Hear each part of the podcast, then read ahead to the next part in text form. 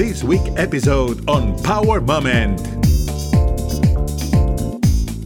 So the wonderful thing about baseball, gosh, it's uh, pretty much anybody can play it. It doesn't matter how you know big you are. You don't have to be six eight and 280 pounds. You know the challenging part. Part of it was it just standing in my own way, just the belief, um, you know, that I couldn't do it or that I didn't see any women women of color who look like me in these positions. So part of it early on was me just, you know, ah, not believing in myself. Sometimes as a woman, you have to work twice as hard to get half as far. So it was, you know, a lot of hard work. But uh, again, I, I can't say enough about the people who helped pull me along. You are listening Power Moment with Paula Lamas. More than 25 years with the Mariners. As a senior director of partnership and activation, Ingrid Russell Narcisse is a pioneer, the first woman of color in this high position in an MLB team like the Mariners.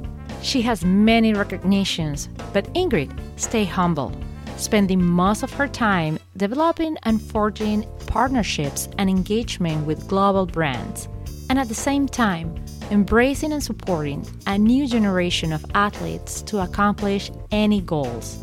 She advocates for early childhood education in several organizations. She wants her legacy to be to inspire a next generation of leaders. Because for Ingrid, all your dreams are possible.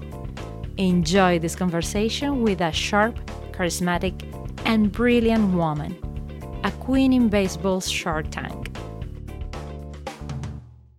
how a woman of color reach such a powerful position like the Mariner Senior Director of a corporate yeah, first, Paula, thank you so much for having me on your show. I'm honored to be here. You know, as a as a woman, um, with your 20 years of experience covering everything from world events to well-known celebrities. You know, I'm just again honored to be here. It's it's people like you that help usher in change for women and people from BIPOC communities. So so thank you so much. But you know, to answer your question, how did I get here? I'm just really fortunate. I had some first amazing allies and mentors who helped me. I'm standing on some pretty amazing shoulders. If it were not for the people um, helping me either in school or with resumes or with career development, I would not be where I'm sitting today. So I, I always try to pay homage to those um, women and people who came before me, but mentors. Mentors are, are who helped me get to where I I am now. Um, you know, a lot of women who just spoke really good things into me uh, and helped me um, along the way and, and on my path. You know, that's why I'm where I am. A lot of hard work, of course. Seems like sometimes as a woman you have to work twice as hard to get half as far. So it was, you know, a lot of hard work. But uh, again, I, I can't say enough about the people who helped pull me along.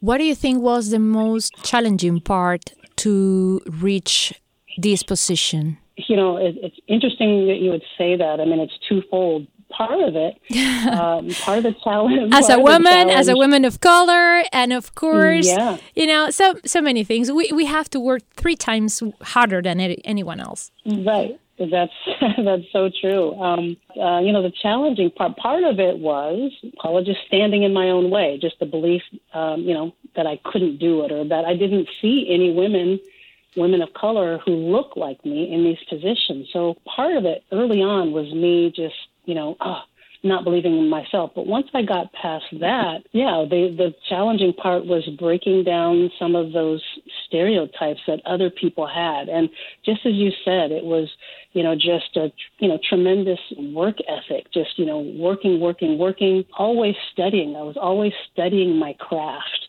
Um, you know, if there was a class available, I would take it. If there was a book available, I would read it. If there was a trade journal, I would read that too. And then the other thing too was just reaching out to people who wanted to be where I am, you know, where I am now. So just reaching out to those folks to help, you know, help lead and guide me. Part of that challenge was other people who just didn't think, you know, there weren't any women who looked like me in these positions, so they just didn't think I could do it, and they wouldn't give me the opportunity. Um, was was you know a big part of it. And baseball is a pretty homogenous organization. Um, you know, everybody looks pretty much the same. So, you know, just breaking down those glass ceilings, um, things that, you know, those stereotypes that people had about women or women of color, that was a challenging, one of the challenging parts. You sound so strong and so determined that I was thinking baseball is an industry dominated by men. Mm-hmm. So, how do you do day by day to survive this Shark Tank? Yeah, how do, how do I do it day by day? Um, it's a challenge, you know, and I'm fortunate in that uh, I'm in sales. You know, I learned to overcome objections and I learn um, how to deal with people. But yeah, it's it's been a struggle because you know sometimes you know men you know in a room they try to mansplain things to me, right? As if I don't know. But, you know, I'm always graceful and respectful. And, you know, I've just had to prove myself. And having a voice is important. And speaking my mind and not being afraid to fail and not being afraid to say the wrong thing. Um, you know, I always know that failure, in failure, you know, there is always tremendous growth. So having that fearlessness and knowing that, you know, knowing that I, I can do it and they're going to respect me um, because I'm going to outwork anybody in the room and in the industry. What would be your powerful advice for those women that right now are listening and they say, you know what, I'm in a shark tank like that and I don't know what to do, how to do it? That's a great, great question. Um, you know, I, I would just say, first of all, if there's a dream you have, or you know, a career you want to have, a place you want to go, I think one of the first things um, I would recommend, or one of the first things I would say, is first of all, uh, reach out to someone who is doing what you want to do, who's at a place in life where you want to be. But you know, the other thing too is just belief in yourself. I mean, you really can do whatever you set your mind to. And, you know, I, I talked about failure before. Um, you know, get over that. People are going to fail. When you fail, that is where just tremendous growth comes from. So, you know, just get in there and do it. And there are people who will help you. Um, you know, you can find mentors, especially other women who will help, you know, um, boost you or boost your confidence. But tell yourself you can do it. Everything starts with belief and knowing that you can do it because you can what you are saying is pretty much something that we have to teach to the new generation and you are one of the advocacy for that. I have been i know that you have been fighting for that. And also mm-hmm. you coach in a way in another one a new generation too. Um, mm-hmm. what do you think about scholarships and women in this moment in our country in the united states yeah, yeah, no, absolutely. I mean, I think, um, you know, I, I believe in fair and equitable treatment um, for everyone. And um, yeah, absolutely. Uh, you know, women are deserving of scholarships. Like I said, you know, women work, you know, just as hard or harder than uh, than their male counterparts, uh, oftentimes. So, um, absolutely, women are deserving. Um, you know, do they need more? You know, I would say, you know, just kind of based on uh, stigmas and and sometimes um, systemic um, problems within other companies or uh, college environments, I would say, yeah, I, I, I'd love to see women get just you know a little more tutelage. Um, I'd love to see other women helping women continue to grow. How do you see the whole industry right now? How do you see baseball and women? Baseball and women. You know, um, first of all, I, I love baseball. I love where it's headed. I love the fact that more and more women are being integrated uh, into you know uncommon positions. Kim Ng is now the first general manager with the Miami Marlins, and one couldn't be prouder of her. But you know what a tremendous opportunity and responsibility. I, I'm just super excited for the doors that are being opened in the industry. That's a big chip to fall. You know, the first woman to lead an organization in that way. Um, I'm, I'm super proud of Major League Baseball and where they're trying to go. I mean, Major League Baseball has a history of firsts in this regard. I mean, you've heard of Jackie Robinson, of course. Um, you know, Jackie Robinson was the first person, um, African American man, to play in the major leagues, which you know was 14 or 15 years before the civil rights movement. Um, so you know, I like to think it was this kind of open mindset um, that allowed um, you know bigger chips to fall for us to you know get to the point where people of color have the right to vote. So, um, you know, this is not uncommon for baseball to, to do something that's a little bit different, a little bit disruptive, and give people an opportunity. And, and I love the direction that Major League Baseball is going, especially as it relates to women. Do you think that we could see in the future a mixed team, women's and men's? Ooh, that's a great question. Oh, and it's an interesting debate too, Paula. Um, yeah, um, I don't know that. Well, I, I don't know that I would see that in my lifetime. Possibly. I mean, you know, gosh, if it's not baseball, then you know, perhaps some other sport. But the wonderful thing about baseball, gosh, it's uh, pretty much anybody can play it. It doesn't matter how you know big you are. You don't have to be six eight and two hundred and eighty pounds. You know, you can be five four and one hundred and fifty pounds and play this game.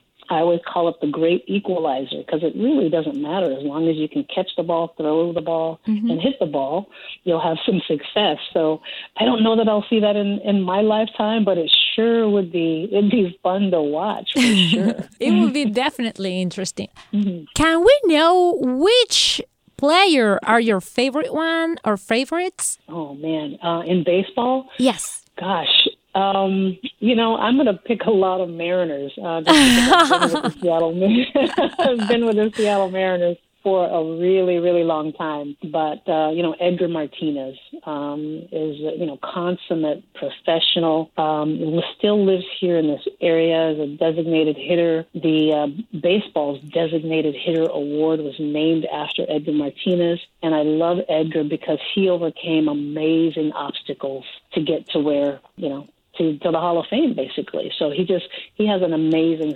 story. Um, so he's one of my favorites. Dan Wilson, who is the Mariners catcher, another favorite of mine. Not because he was a an incredible catcher, he was, but I love him because he is so amazing in our community. When he first came here to Seattle, he and his wife volunteered at a school for homeless, really homeless families at First Place School. Um, you know, it's one thing to give money to an organization or to a cause, but Dan and Annie Wilson really just put their heart and soul into this community and into that particular cause just with time, energy, and and uh, just having a presence there. So, I mean, Dan and Annie Wilson are, are probably you know my heroes because of you know they they could have just written a check, but they believed in getting in there and touching and feeling and helping you know with your hands and, and with your heart. So those two are my favorites. Love love Ken Griffey Jr. of course, just because he's so talented. You're a pioneer. You are in this position. You are the first lady that arrived with such a good test in the Seattle Mariners, right? well, well, I don't know if I can go that far, but uh, but yeah, I'm certainly one of the only ones, uh, women of color for sure. How do you feel they're responsible to open the doors for so many other women of color? I love that question. I feel a tremendous sense of responsibility. You know, uh, I always say I've been there a long time, so you know my career I think somewhat is sunsetting. I won't I won't be there another 15 or 20 years. So I do I take that responsibility very seriously. I know, you know, like I said, I I stood on shoulders, uh, the shoulders of other people, other women, to get to where I am. You know, I'm loving the fact that now I'm the person whose shoulders people are standing on. So I'm I love the fact that I I'm here to open doors and to create opportunities and avenues and to, to blaze trails. I, I love that I'm I'm able to do that. You know, that's a big part of my reason for getting up in the morning. Is you know I love what I do, but I also love being a sounding board, a mentor, a teacher, uh, a shoulder to cry on for anybody, um, especially women, um, who are trying to break into sports because it's still traditionally um, male and traditionally white. So, you know, I, I, I love being able to just help other women navigate navigate sports and especially baseball. Love that question. How do you see the minority representation in the field? Well, you know, baseball is um, kind of a trailblazer and a pioneer because it did. It opened the door for African American players, but, you know, Jackie Robinson's presence opened the door for everyone. So, you know, baseball just seems a little more international in that players come from everywhere. Um, you know, the Dominican, uh, Cuba, Mexico, Japan, Korea, obviously the United States. So, um, you know, I think on the field there are a tremendous number of um, players from other countries and you know who are minorities in this country on the field. So love that. I, I think um, where I'd love to see more growth is in the African American community. But the Mariners were very fortunate. We actually have quite a few African American players on our team. But I know not every team is like that in Major League Baseball, and the numbers uh, of participation for African Americans seems to be declining. So, would love to see Major League Baseball turn more of a focus, and they're working on it, but more of a focus on helping grow the game in the cities. In this pandemic, of course, everyone have been affected, but in mm-hmm. particular, like entertainment industry, live uh, concerts, sports. How do you survive? How the Mariners were able to go forward mm-hmm. with all this situation? Yeah, it uh, boy, this, you're right. This pandemic was, you know, I'm I'm sure I've never seen anything like it in my lifetime. You know, couple that with the amount of social uh, unrest that was going on last summer. So we, you know, we were able to move forward because, and, and you know, baseball was just able to pivot and, and make some decisions quickly with safety in mind. So um, the games were able to be played, you know, without fans, of course. And that, of course, meant that, you know, we really had to pivot on the business side um, because you don't have fans which is kind of the lion's share of your revenue, we really had to do some things differently. So, um, you know, we saw a number of teams do some things that are just a little different, a little a little disruptive. Um, you know, a lot of teams had cardboard cutouts yeah. instead of fans in the seats, and they used those as a, a community fundraisers. Um, so we were able to do that. Um, you know, thankfully on the sponsorship, the partnership side, because the games were still being broadcast, sponsors and partners were able to get, you know, a great deal of exposure through signage on the field or, or other very creative ways of, of, you know, getting impressions. The other wonderful thing that, you know, baseball did and a lot of sports did during the pandemic is really it became, you know, not just about the sport on the field or on the floor. It really was about helping heal the communities. So, you know, Mariners included, but, you know, a lot of teams, especially in the Seattle area, you know, were out, you know, visiting hospitals when they could, or out taking care of some of our healthcare heroes and frontline workers. They were, you know, collectively as sports, you know, out doing, trying to help the community get better quickly. Um, at the Mariners, we turned the ballpark into a blood donation pop up. We knew there was a shortage of, of blood supply and a lot of people in the hospital, a lot going on. So, because we weren't really using the, the ballpark for fans, um, we turned it into a place where people could come and donate blood and help our, our community. I'm really proud of our, our organization and, you know, of the other sports teams in our city for what they were able to do to help people get a little closer back to normal. Every single one in our community, for sure, appreciate this this support also in these moments because we get together, and uh, it is important in this time more than ever that we can support our community too. Ingrid, if you Absolutely. can travel in time, what you will let it know to your little Ingrid back in the times? I don't know. Oh. Nine years old, uh, ten years old. Question. Yes, yes, I love it. Um, I think I would. Boy, there's so many things. I got to pick one.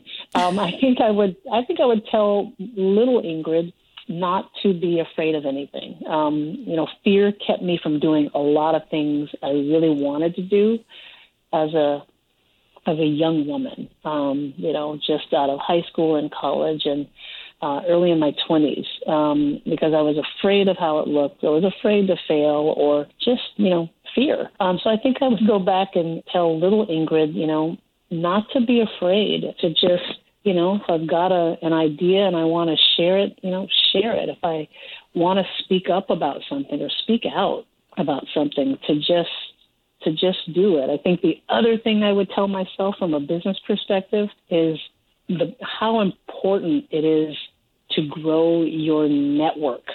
Um, I wish I had known earlier that it's important to get to know people and to meet people and to uh, to consort with people and in a variety of different industries from a variety of different backgrounds. I think I would have gone farther faster if I had a larger network of uh, you know, business connections or, or people I could count on or people who could mentor me. So I, I think those two things are the things I would go back and, and tell little Ingrid that everything's going to be okay. Don't be afraid of anything. That's so beautiful. Thank you so much because I think it's one of the most important thing. If we can learn and listen ourselves, it is important. Mm-hmm. Every single experience that we have made us. It is important to highlight everything that you have been saying in this moment. Thank you so much for sharing with our, our listeners. We have been talking about baseball a lot, but I know that you love probably another sport like basketball. It is true. Mm-hmm. It's very true. I I'm a huge basketball fan. I um, I played basketball at the University of Washington when I was in college, and um, Yes, I, I, I love it. I'm a big, you know, Storm fan. I love Sue Bird. Love watching her play and watching her just recreate and set history every time she steps on the court. what do you think storms represent right now for this generation? The storm. Oh man, gosh, so many things. They they are such a wonderful oh, reminder to young girls that again anything is possible. Um, that you know, passion and hard work and you know, working on your basketball game can take you really, really far. But the Storm, you know, they're they're just champions. You know, I can't remember how many world championships they have. I want to say it's three. Um, but um, I mean, they're they're just so good at what they do. They're uh, you know their craft. But the the thing that I'm just most impressed with with the storm is again their community presence. Um, what they do for little girls and young women in this community is is it's hard to match, and it's just so important. You know, I was telling someone the other day, had I known as a little girl, had I known that you know playing in the WNBA was possible, that might have changed the whole course of my life. Or you know, I just watched again uh, the movie Hidden Figures uh, the movie about the three women who helped NASA launch a, you know, launch a man to the moon. Had I known that was possible, again, it would have changed the whole focus and trajectory of my life. So I love that, you know, Sue and, and all the, the women on the storm team are out just showing little girls what is possible. Everything's possible. Definitely. The limit is not the sky, neither the space. The limit it's right. it's something that we create in our minds and we only have the power to take it off from our path. Mm-hmm.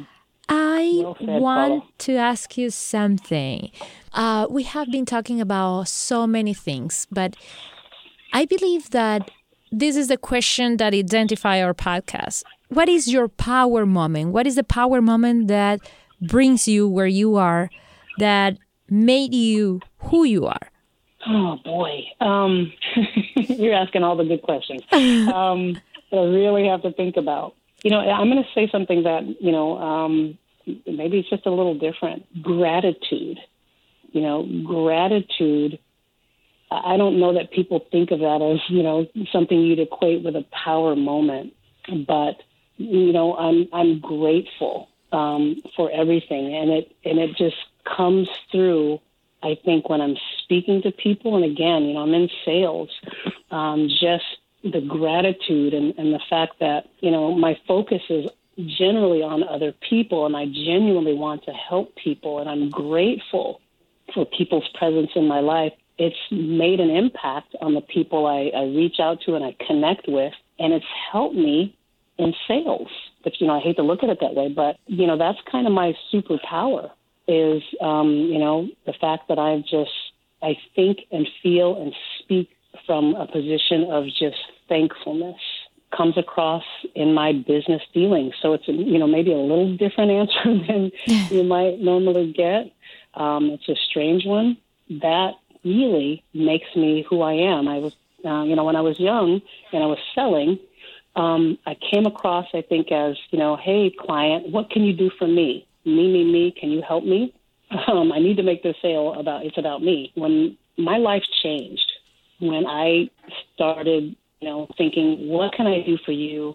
How can I help you? And I'm super grateful for this time we have together. My life changed. Um, my, you know, my ability to sell and be impactful changed. You know, again, a weird answer. I think. You know, I guess that's what I would say. Gratitude. And it's beautiful. It's a base of so many things because if you put that in the universe, the universe will give you twice. I just want to take a couple of minutes to ask you what would be the power tip to those that wants to be in this industry in the sales industry uh, what would be the powerful tip to sell something you know i would say um, you know be resourceful you know um, i think that's just your greatest resource uh, be a be a problem solver you know that again uh, is makes you invaluable. Consultative sales approach, where again, how can I how can I help you? Um, you know, what really can I do for you? And, you know, I, I would think, you know, those things, thinking from the perspective and the position of the client and not yourself, um, those are, are really powerful. When you can be an extension of the client's you know, brand or an extension of their HR team or an extension of what problem they're trying to solve. It feels more like a consultant to the, the company or the client you're trying to sell than, than anything. Thank you so much for your time and thank you for your good vibe, for share your life and for sure for all these amazing experiences that you have been. Let us know a little bit more about you. Paula, thank you for having me. I appreciate it. You can follow Power Moment in social media at Power Lamas in Twitter and Instagram. In Facebook, Power Moment with Paula Lamas. This is a GGSI production.